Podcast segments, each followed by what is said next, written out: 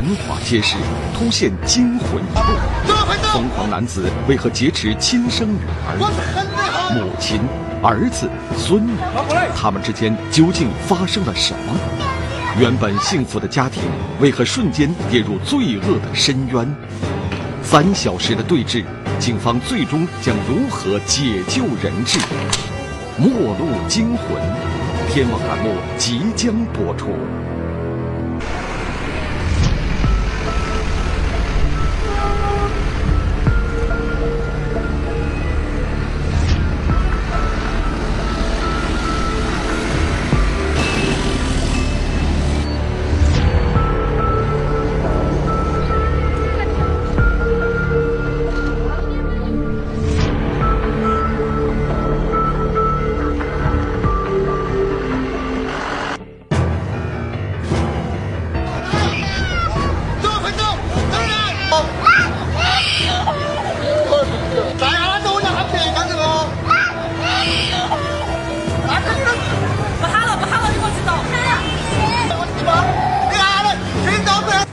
这是发生在云南永仁县闹市街头触目惊心的一幕。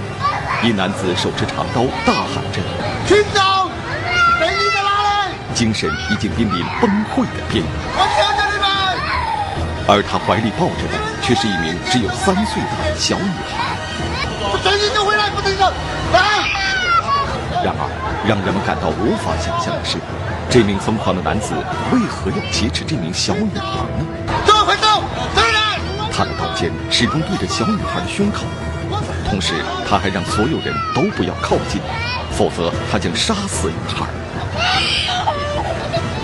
群众不要走嘛！让开，你们让开那边！让开！群众在哪里？那么，究竟是什么原因导致该男子如此疯狂的举动？他为什么要劫持一名只有三岁大的小女孩？他的目的又是什么呢？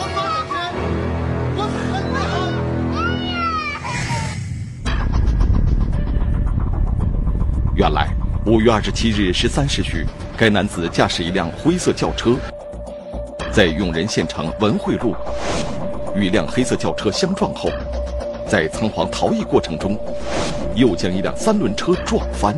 呃，油门很大速，车速很快，撞了车不停，然后继续往前开，又在前面又撞车，然后要又往前开，然后而当交警大队执勤民警第一时间赶到事故地点时，肇事车辆早已逃离了现场，只留下被撞坏的轿车及三轮车。半小时后，该肇事车辆逃逸到了永仁县农贸市场门口的广场上。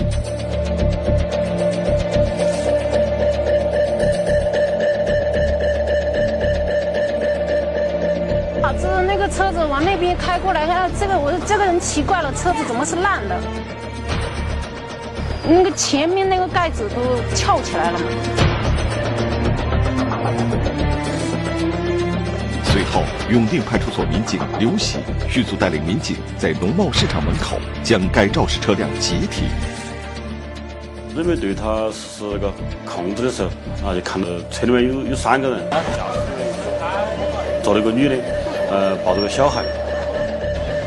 该车的车头右前方已经撞得面目全非。可是，当刘喜与其他民警上前勒令驾驶员下车接受询问时，意外却发生了。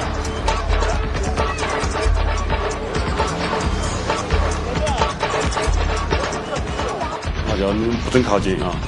呃，过后紧接着就把那个刀架那个女的脖子上，因为再靠近我就把她杀了。现场的气氛顿时变得紧张起来，因为架在年轻女子脖子上的是一把长约四十厘米的尖刀，而她的怀里还抱着一名仅有三岁大的小女孩。如果稍有不慎，该女子以及怀中的女孩就有可能受到伤害，甚至有生命危险。我当时的感觉嘛是，好像反正在电视上面看过嘛，以为他们在拍戏。紧接着，该男子情绪异常激动，不停地挥舞长刀，威胁民警不要靠近。这时，车内年轻女子表情沮丧，显得落寞而绝望。民警感到危险即将发生。男的眼光非常凶，女的呢，呃，眼神比较绝望，啊，我因为第一次我靠近的时候，他跟我说了一句话啊，求你们不要靠近啊。表情反正很好像是扭曲的那种样子吧，反正很奇怪。那么，车上的年轻女子和三岁女孩，他们是谁？持刀男子为什么要劫持她？他们之间究竟发生了什么？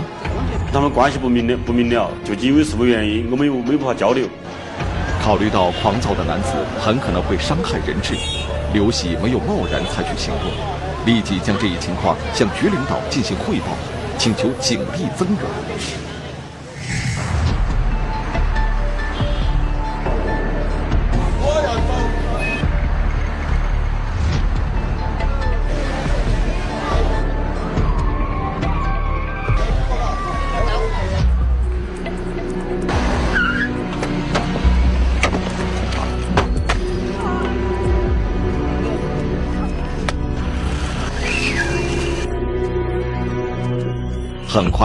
批警察赶到了案发现场，而就在警方对现场进行封控的同时，该男子用刀割破了车上年轻女子的脖子，他的脖子上已经出血了，啊，你是不是把他下来，呃，包到伤口，呃，包到伤口过再说。经过十几分钟的说服劝阻，该男子最终同意先放出已经受伤了的年轻女子。但是他却把该女子怀里的小女孩劫持了下来，并将长刀顶在了女孩的胸口，与警方展开对峙。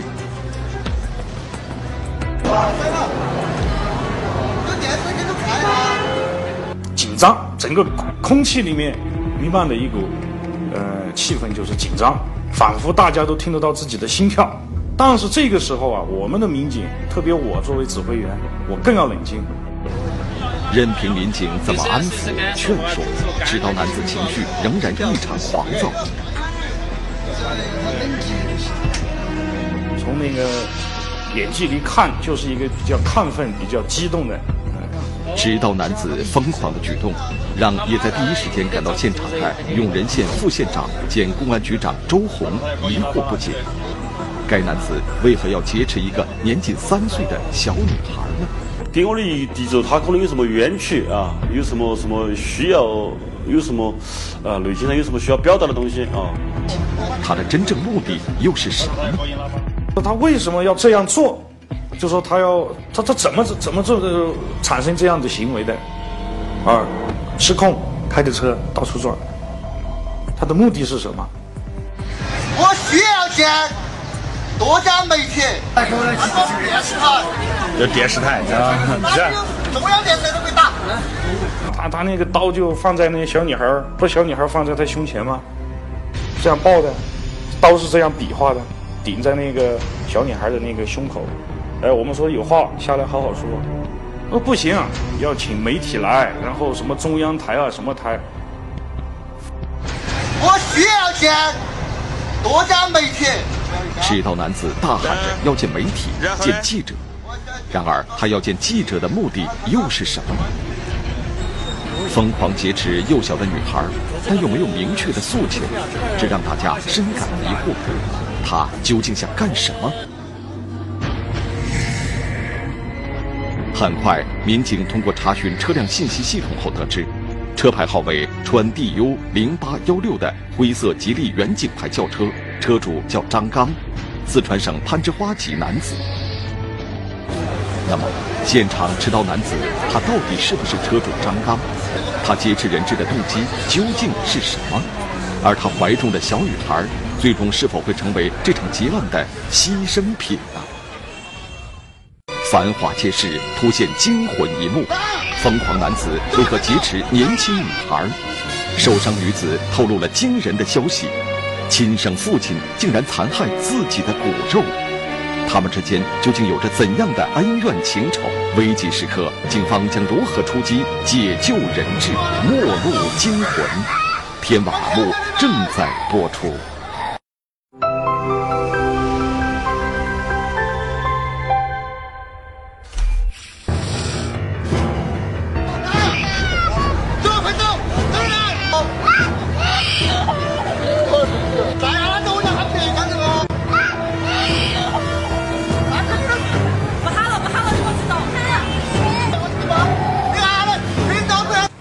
这是发生在云南永仁县闹市街头，触目惊心的一幕。一男子手持长刀，大喊着：“群众，被你在哪里？”精神已经濒临崩溃的边缘。我求求你们！而他怀里抱着的，却是一名只有三岁大的小女孩。不等你就回来，不等你走，来！那么，究竟是什么原因导致该男子如此疯狂的举动？他为什么要劫持一名只有三岁大的小女孩？他的目的又是什么呢？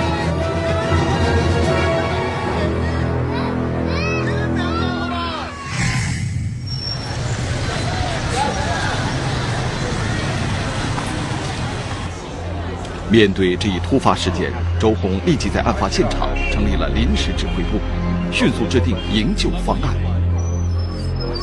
首先是要确保人质安全，这这个是第一原则。而当身着便服、手持摄像机的陈冠宇进入现场后，一直喊着要见媒体记者的持刀男子，便把他当成了前来采访的电视台记者。我说，我就跟他说，那个是我们记者啊，电视台记者。你有什么要求，你可跟他说。那你说，我帮你拍着。你说嘛？持刀男子为何要劫持年幼的女孩？小女孩跟该男子究竟有着什么关系？这个一切都是个谜，搞不清楚，当时情况不太清楚。一直近距离与持刀男子沟通的民警，从持刀男子的细微动作中，觉察到了该男子与被劫持女孩之间的特殊关系。在车上啊，当时就说是呃，看见路边有有只一只狗啊，他在喊把小狗我夺过来，他要啊，我就给他抱过去。你说嘛，你说嘛。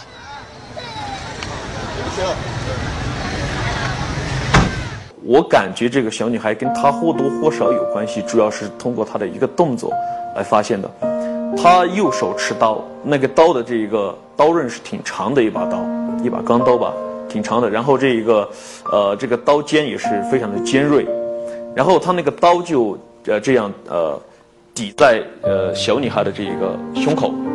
但是抵在胸口的时候，我呃观察，透过车窗观察到一个动作，他右手持刀抵在这个小女孩的胸口，然后他左手的这一个啊手指始终把刀尖最尖锐的地方。这样捏住，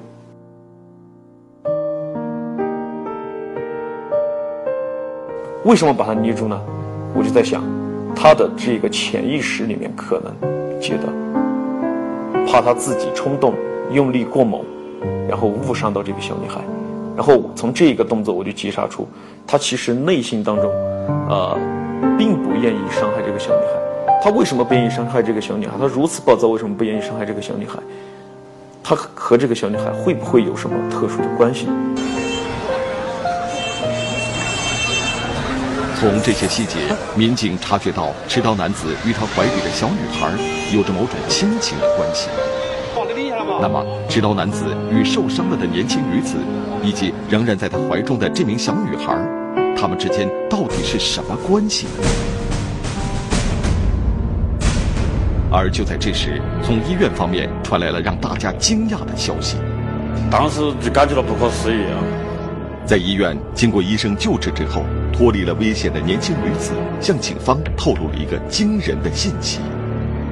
那他就是说两口子吵架，这个人呃情绪失控，是这么回事儿。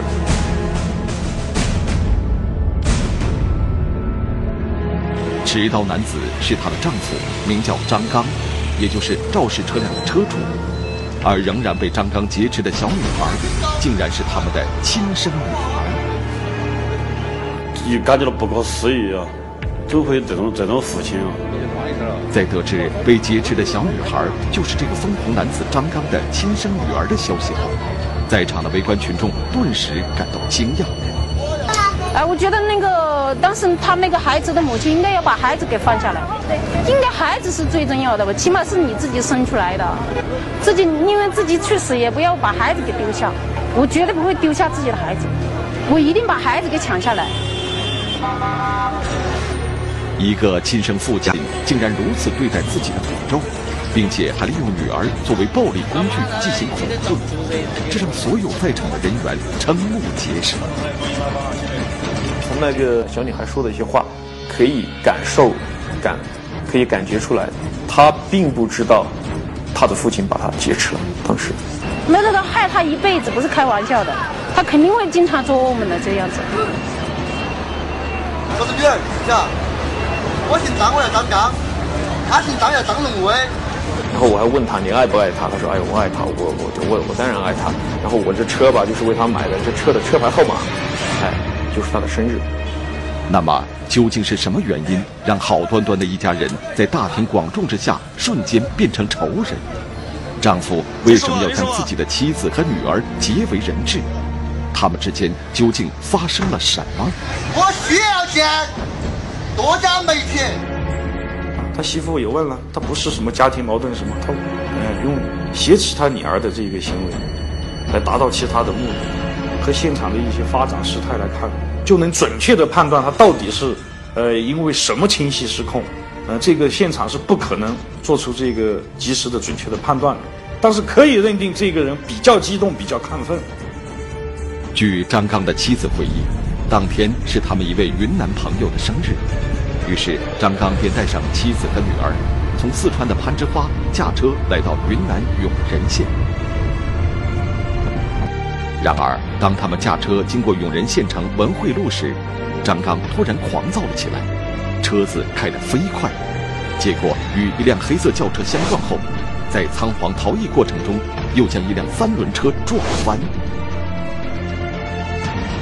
至于丈夫为什么会瞬间变得如此狂躁，进而发生了交通事故的原因，妻子却毫无知情。当时她也感到疑惑不解。这电视台啊，中央电视都被打。无论是说服还是心理干预，对近乎于疯狂的嫌疑人张刚来说都无济于事。那么接下来他还会有何举动？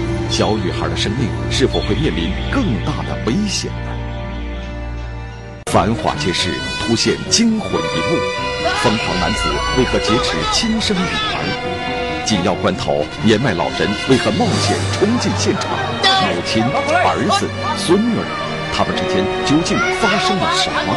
嫌疑人点名要见公安局长，他们面对面的交锋能否为解救人质带来希望？末路惊魂，天网栏目正在播出。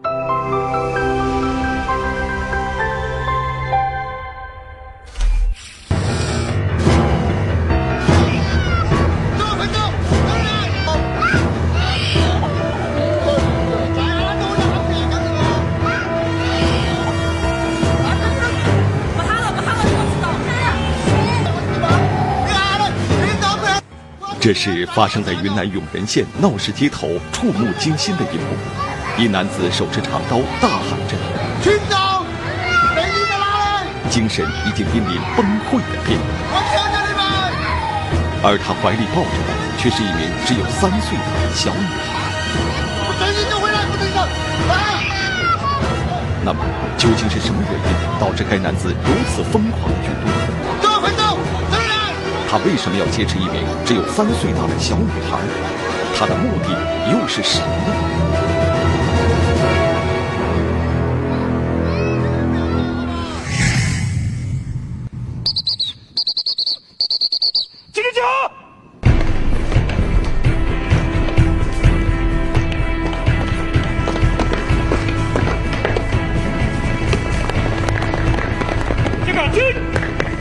十四时三十五分，武警云南总队楚雄支队永仁县中队中队长徐永建接到协助公安机关参与处置劫持人质事件、解救人质的增援命令后，立即成立了反恐特战小分队。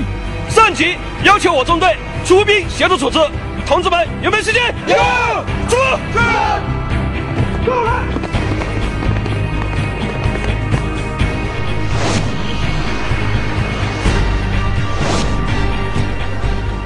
现场之后一切行动听指挥狙击手分别占领左右两个制高点其余的分为两个小组。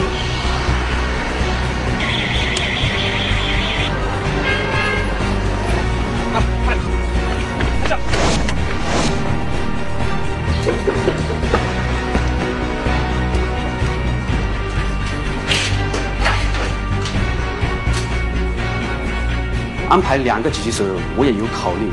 当时我想的话，如果说千钧一发的时刻需要我们一枪毙敌的时候，万一一个狙击手出现了意外情况，那我还有一名可以临时迅速的补充上去。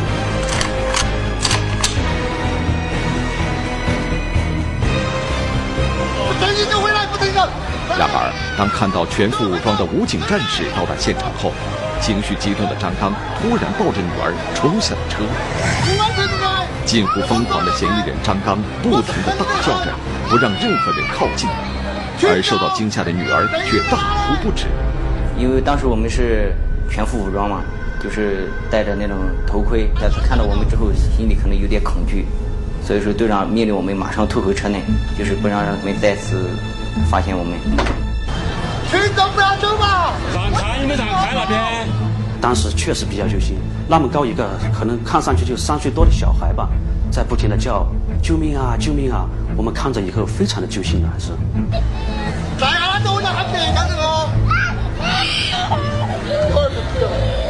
因为我想着父爱父爱应该是最伟大的，他不应该对自己的孩子下这种毒手，因为因为从小到大，我感觉父亲应该是我们嗯成长中的保护伞。然而就在这时，张刚忽然做出了一个令人意想不到的举动。哇，就是这样的嘛，就是这样，就这样，大家都是这样叫嘛。突然就那个几刀，在自己腿上自杀。如果你们再让群众走，要喊这样人，这样人。极度疯狂的张刚一边挥舞着长刀，一边大声喊叫着：“如果谁敢靠近，他就将自己的女儿杀掉。”有的围观的群众就说：“都可以开枪啊，怎么谈跟他谈判谈什么谈啊？那么危险的人！”残忍的嫌疑人张刚如此疯狂的举动，接下来极有可能会对他自己的女儿下毒手。紧要关头，指挥部已经做好了采取强制措施的准备。如果他那个……呃，自伤行为和伤害人质行为再继续，那个事态不可能让它随着这样恶化发展。那个时候，我们就会采取强硬的措施。在万不得已的时候，那是需要对犯罪嫌疑人进行一枪击毙的。它是一个呃必须的手段，但不是第一首选的手段。因为此时此刻，既要保证人质的生命。还要顾及嫌疑人的安全。从人性化的角度出发，指挥部并没有立刻实施一枪击毙嫌疑人的方案，仍然在与嫌疑人周旋中等待解救人质的最佳时机。而正当现场陷入了紧张的对峙局面时，一位老人突然从人群中冲进了现场，径直向嫌疑人张刚奔去。这个时候，我们的心一下子绷紧了起来。我们感觉，要是这个人……这个中年妇女又成为了他劫持对象，那该怎么办？不要过去，拿过来！喂，你干嘛？不要过去，别动！别动！饭，看着我嘞！而让人意想不到的是，冲入现场的这位老人竟然是嫌疑人张刚的母亲，而被张刚劫持的小女孩就是他的孙女。冲进现场来之后，然后试图从他的怀抱里把这个，啊。孙女吧，应该是把孙女抱过去，但是没有成功。我就不死也好，或者咋个好。你把娃娃交给你妈妈啊！不可能。哎，我妈是最心软的人。是啊，她最心疼你了。她不是心疼我。是心疼你了吧？你那个心疼你吗？你。原来家住四川攀枝花的张刚的母亲，在得知儿子劫持媳妇和孙女儿的消息后，立即赶了过来，希望能说服情绪失控的儿子。那么就是对我们领这个解救人质，我们创造一定的机会。也许在母亲的影响下，张刚激动的情绪开始渐渐的平复了下来。于是指挥部决定继续进行友情感化，哎，再让他的朋友再来现场，哎，再来劝说他。我们不跟着开，哦，你要把这个事情先这么平，把这事到，你不要给他到屋里了，跟记者我吧。你们到到了，你们哦，记得了。经过亲属朋友的共同劝说，嫌疑人张刚的情绪逐渐平静了下来。随后，他坐到了副驾驶座位上。毫无疑问，嫌疑人张刚的这一位置的移动，为警方营救人质创造了机会。我要求回警站，要求回警长。但是出乎周红意料的是，这时嫌疑人张刚突然点名要见公安局长。他已经叫嚣了几次了，他要见局长了。嗯，那么这个时候我上去说我是局长，能够吸引他的注意力。他就说：“嗯，你这局长到底是真是假？那这到现在了，你还觉得我是假的？”哎，他说那不像假的了。那么，周红局长亲自与嫌疑人张刚面对面的交流，能否为解救人质带来希望？繁华街市突现惊魂一幕：疯狂男子为何劫持亲生女孩？三小时的对峙，警方最终将如何解救人质？究竟是什么让他如此泯灭人性、残害自己的亲骨肉？原本幸福的家庭，又为何瞬间跌入罪恶的深渊？末路惊魂，天网栏目正在播出。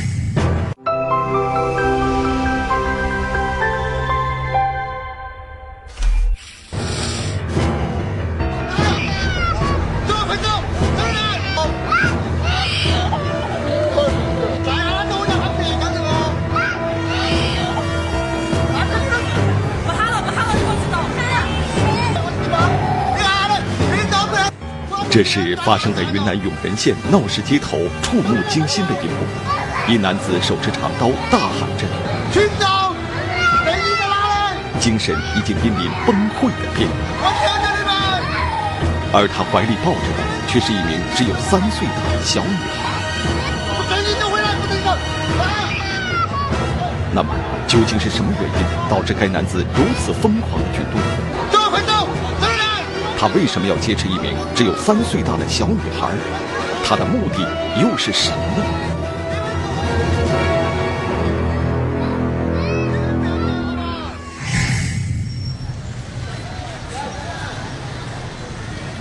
从十三点三十分开始，疯狂的嫌疑人张刚劫持着自己的亲生女儿，并与警方对峙了将近三个小时。随后，警方采取亲情、友情感动嫌疑人的劝解方法，果然取得了一定的成效。我要求局长，要求回警长，要求回警长。但是就在这时，嫌疑人张刚却又突然提出要见公安局长的要求。那么，他要见局长的目的又是什么呢？我说你凭什么你是局长？我说局长要写在脑门上还是什么？我我有证件啊，什么都可以给你看啊。啊，他说证件假的多啊，什么什么，就跟他那个闲聊吧，就说要呃吸引他的注意力。但是说实话，真的挺佩服他当时那种心理素质的。对啊，我就说你们现在素质来了。因为当初局长在跟他谈话啊，跟他宣传可能宣，具体谈什么我也听不清楚，听不见，因为比较呃那地方人人比较多啊，比较嘈杂，车的声来往的车的声音比较多，但是我看见就说是，呃那个犯罪嫌疑人了嘛，他那个头是向啊向后啊，向仰哦不头向后仰着跟我局长对话。此时的周红心里非常清楚。如果他有一丝的疏漏和大意，小女孩就将面临被杀害的可能性。在局长周红与嫌疑人张刚交谈的同时，六名武警战士与公安民警混合编组，在警戒线外隐蔽，等待机会强行攻击。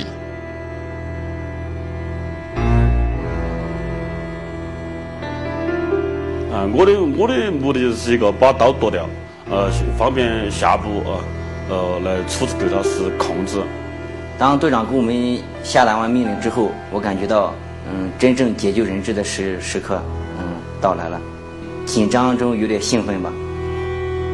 为一直隐蔽在周围的武警战士和公安民警创造逐渐靠近嫌疑人的机会，周红借着上前与嫌疑人张刚交谈的契机，机智地与嫌疑人张刚周旋着，试图分散他的注意力。啊，一门心思就想尽快抓住抓住时机，一门心把那个刀给他夺下来。所以说，我们一直在等这个时机。当时我们的视线可以说都基本是集中在刘喜和犯罪嫌疑人的身上，我们都在不停的观察刘喜接近他。如果说刘喜有机会夺刀的时候，我们就可以迅速立即的出动。过两分钟过后，局长在又再次跟他交谈的时候，才发觉有机会。那么这个时候，嗯，就是靠我们平时训练的一种默契。十六时二十二分，就在周孔局长成功转移了张刚注意力的瞬间，一直在旁边等待时机的民警刘喜猛然出击，夺下了张刚手中的尖刀。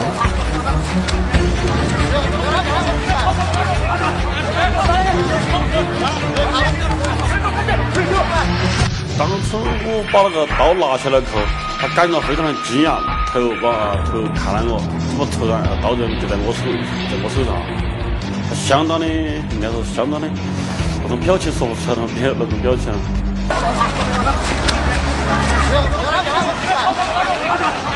而就在刘喜夺刀的同时，隐蔽在周围的民警和武警战士也一起冲了上去，将犯罪嫌疑人张刚强行拖下车。呃，第一时间是把那个人的手按住，第二，把小孩从他怀里夺过来，然后交给。嗯，我们其他那个民警以及救护人员，然后把这个人制服。但是，请所有的人都是太好了，都是这种，然后鼓掌了，全场的人都鼓掌了。然后那个小孩已经吓懵了，什么话都讲不出来了，然后就，嗯，那个，呃，救护车。给他带走。那时候的心情啊，一下子，人从一种紧张变为一种放松，觉得脑子哗一下子空白的，这是真实的感受。因为处置劫持人质事件最终的目的，就是要确保我们人质的安全。那小女孩安全了。我们的心情也放松了，我们成功了。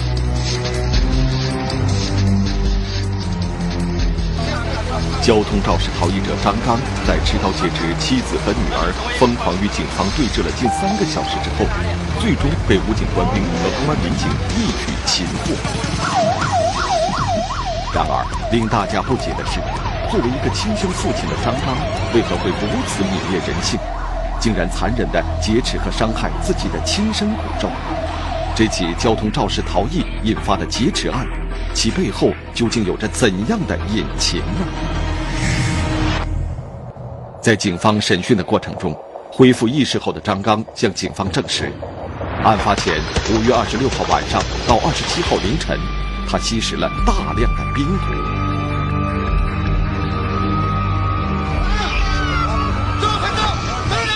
由于张刚在吸毒后产生的幻觉，让他的精神处于一种近乎崩溃的状态，致使其形成了被害妄想症，随后便产生了极度疯狂的举动，最终导致劫持自己妻女的案件发生。当时我第产生的第一感觉是，马上要做到自己家人哈死了算，就把钱如今，张刚回想起当时自己的行为，感受最深的就是懊悔。